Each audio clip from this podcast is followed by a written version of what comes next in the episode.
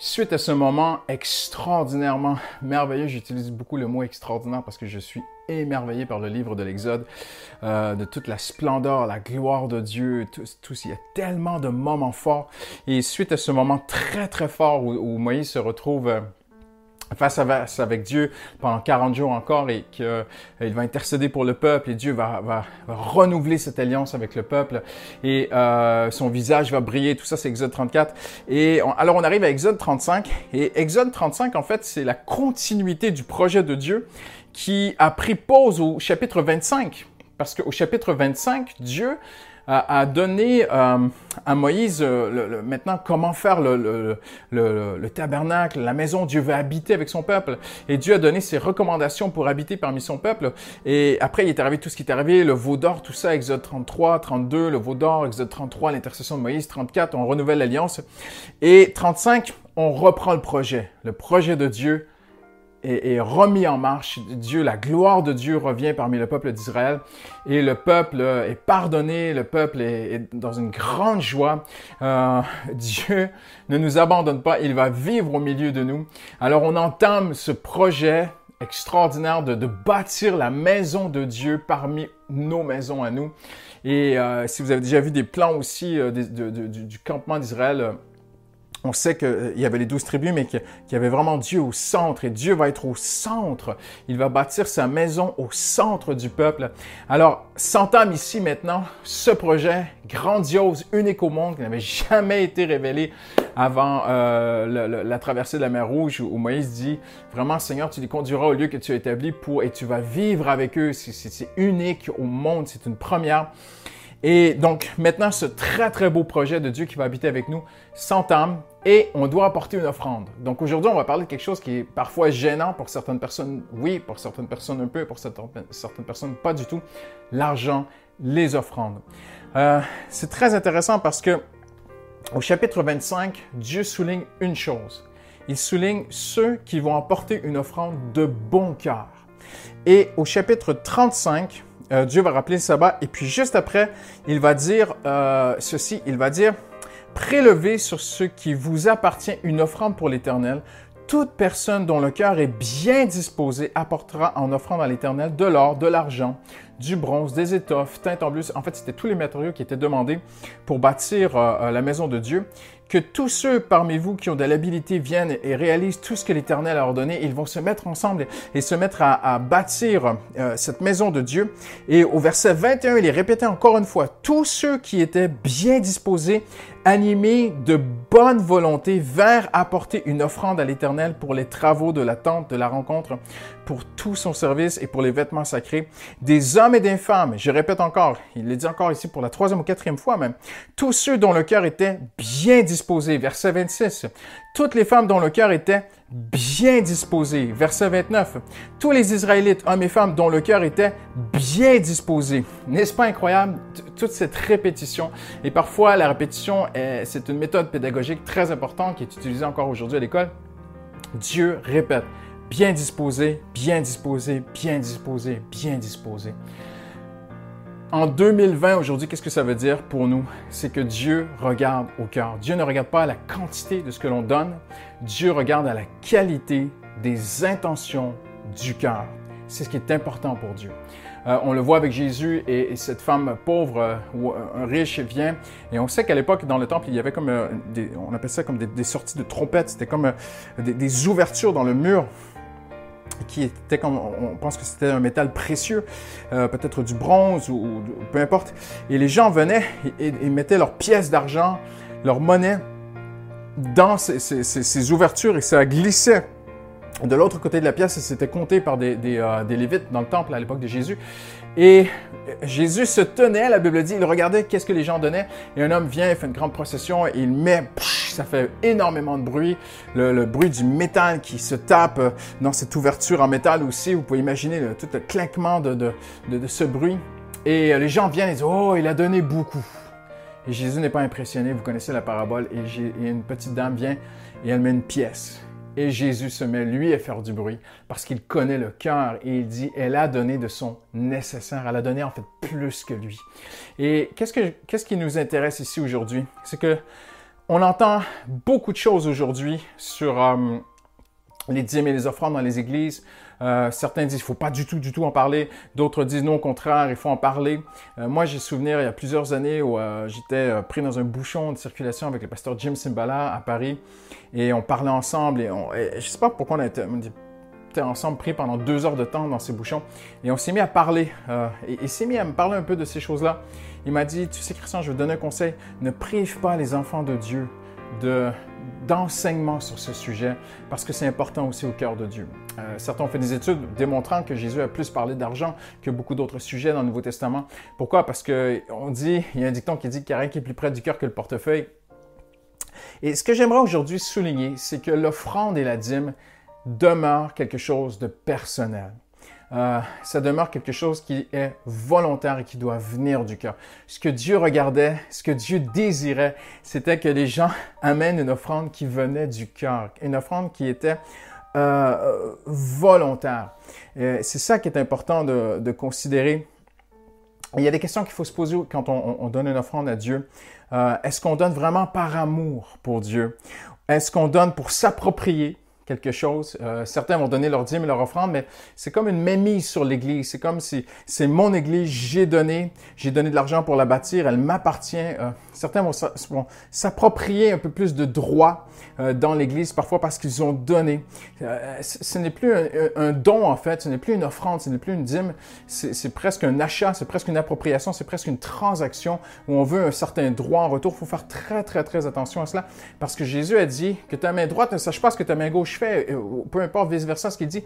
Mais en d'autres mots, c'est donne et passe à autre chose. Donne et ne demande pas en retour. Donne et enlève ta main et passe à autre chose. Euh, euh, fais confiance à Dieu. Ne t'approprie pas l'Église parce que c'est certain que moi, le premier, pendant des années, j'ai été chrétien. Comme, comme, avant d'être pasteur, comme tout le monde, je donnais ma dîme et, mes offrandes. Et le, meilleur pasteur, le, meilleur leadership d'église au monde peut parfois faire des erreurs. Et tout à coup, on peut commencer à Ah, ah j'ai donné, j'ai donné. Il faut faire attention.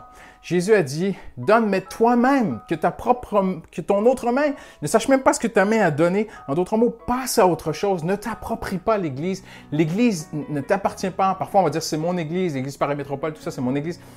Je peux comprendre que c'est une belle façon de le dire, c'est qu'on aime son église. Mais le message de Jésus, c'est, ce n'est pas notre Église, c'est l'Église du Seigneur Jésus. C'est lui le chef. Il sait gérer son Église, il sait intervenir, il sait euh, adresser les choses s'il y a quoi que ce soit à faire. Donc, il est important de ne pas amener un don, une dîme, une offrande avec une arrière-pensée, avec une attente en retour. Je pense qu'il ne doit pas y avoir d'attente quelconque euh, envers l'Église, envers le leadership, lorsqu'on amène notre dîme et notre offrande, à plusieurs euh, reprises ici, c'est écrit de bonne volonté. Je donne et c'est terminé. J'ai donné mon offrande, Seigneur, maintenant c'est à toi. Euh, on a tous connu parfois des gens qui nous font des cadeaux, des dons, des cadeaux, puis au final, ils essaient d'acheter une amitié. Ça vous est peut-être déjà arrivé. Moi, ça m'est arrivé dans ma jeunesse d'avoir des copains d'école qui, m'offraient beaucoup de choses. des bonbons, des si, viens jouer chez moi ils me partageaient leurs jouets. Et à un moment donné, euh, même dans mon enfance, je me souviens, euh, il était en train de m'acheter, cet ami. C'était pas de bonne volonté. Et euh, c'est ce que Dieu veut ici. Il, a voulu que les gens donnent de bonne volonté.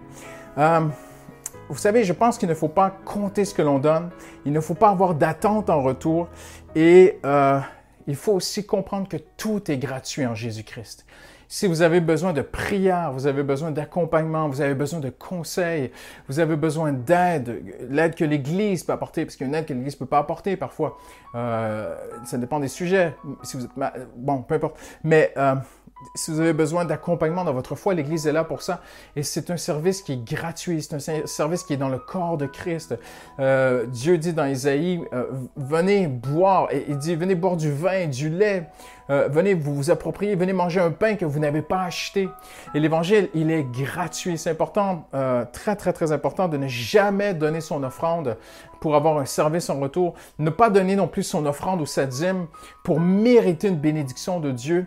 Euh, pour mériter une faveur de Dieu, pour dire, regarde Seigneur, j'ai donné beaucoup, regarde Seigneur, euh, compte-moi Seigneur, ne m'oublie pas en retour. J'aimerais vous dire, Dieu ne vous oubliera pas. On ne peut pas acheter la grâce, les bénédictions de Dieu. Dieu est et il donne euh, euh, au-delà de ce qu'on mérite et, Dieu ne regarde pas ces choses-là. Dieu vous aime. Il y a des gens qui ont crié à Dieu parfois dans leur vie pour un moment. Ils, vivaient dans le péché, même dans la Bible, ils vivaient dans le péché. Ils ont crié momentanément à Dieu. Dieu les a secourus. Après, ils sont retournés à leur mauvaise vie. Et tu te dis, mais comment ça se fait que, Jésus, que le Seigneur les a secourus? Parce que Dieu est miséricordieux. Il donne des choses. La miséricorde veut dire euh, laisser quelqu'un partir qui était coupable. Et la grâce aussi veut dire euh, recevoir quelque chose qu'on ne mérite pas. Dieu vous aime et Dieu ne veut pas que vous comptiez vos offrandes pour mériter une bénédiction de Dieu. C'est très, très, très important. Certains aussi, euh, malheureusement à cause de l'évangile de prospérité, vont donner avec une mentalité d'investissement. C'est pas mauvais, mais c'est pas tout à fait ça l'évangile. Il faut faire très attention. Euh, Dieu regarde au cœur. Oui, il y a des promesses. Oui, la Bible dit que celui qui donne aux pauvres prête à l'éternel. Oui, Dieu dit qu'il va nous redonner au centuple. Mais j'ai vu, moi, malheureusement, des chrétiens, des enfants de Dieu, qui s'attendaient au centuple dans, dans, d'après leur interprétation. Seigneur, j'ai donné 10 euros, je veux au centuple. Voyez-vous? Et, et, non, parfois Dieu va te le redonner peut-être au centuple, au ciel, ou d'une autre façon. Voyez-vous, Dieu est Dieu. Et je ne pense pas que euh, nos dîmes et nos offrandes sont une transaction avec Dieu, elles sont une offrande que l'on offre. Quand on apportait une offrande à l'Éternel dans le temple, on l'apportait parfois même, l'offrande était parfois même consumée au complet, parfois elle était mangée en repas de communion, en partie, bon, peu importe. Mais on ne pouvait pas récupérer quoi que ce soit. Et, voyez-vous, euh, ce qui est triste aujourd'hui, c'est que certains vont malheureusement enseigner aux gens que s'ils donnent, Dieu va les bénir en retour. Et finalement, ça devient tordu parce qu'on ne donne plus par amour, on donne pour être béni. On ne donne plus par générosité envers les pauvres, par exemple, mais on va donner euh, parce que, ah, ben Dieu va bénir encore mieux mes affaires. Et, Dieu ne veut pas ça. Dieu veut qu'on donne par amour. Dieu ne veut pas qu'on compte que ta main droite, je sais pas ce que ta main gauche fait. Et à plusieurs reprises ici, Dieu dit, euh, ils ont donné de bon cœur. Voyez-vous? Je pense que c'est très, très, très important que l'évangile que nous prêchons puisse être le même évangile dans le monde entier.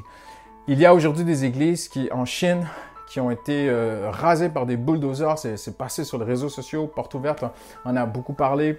Euh, on a des églises en Afrique qui ont été brûlées, où des gens ont donné de tout ce qu'ils avaient, de tout ce qu'ils pouvaient donner parfois pour bâtir l'église et, ils n'ont pas reçu un centuple de bénédiction. Parfois, ils ont perdu leur famille. Parfois, il y a eu des persécutions terribles et l'église a été détruite.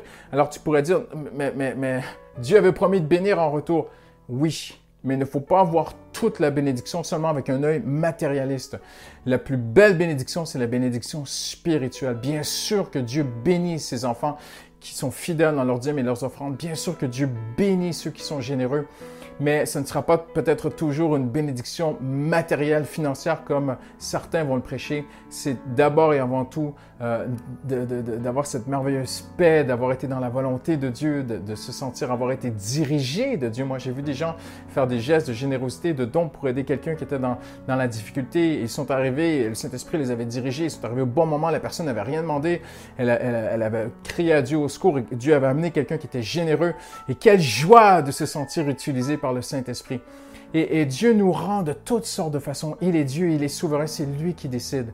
Mais simplement dit aujourd'hui, sans aller plus loin sur ce sujet, pour rester bien bref dans ces courts enseignements, ce qui est très beau dans Exode 35 que l'on voit, c'est qu'à plusieurs reprises, ça dit ceux qui étaient venus de bon cœur, ceux qui étaient bien disposés. N'est-ce pas merveilleux?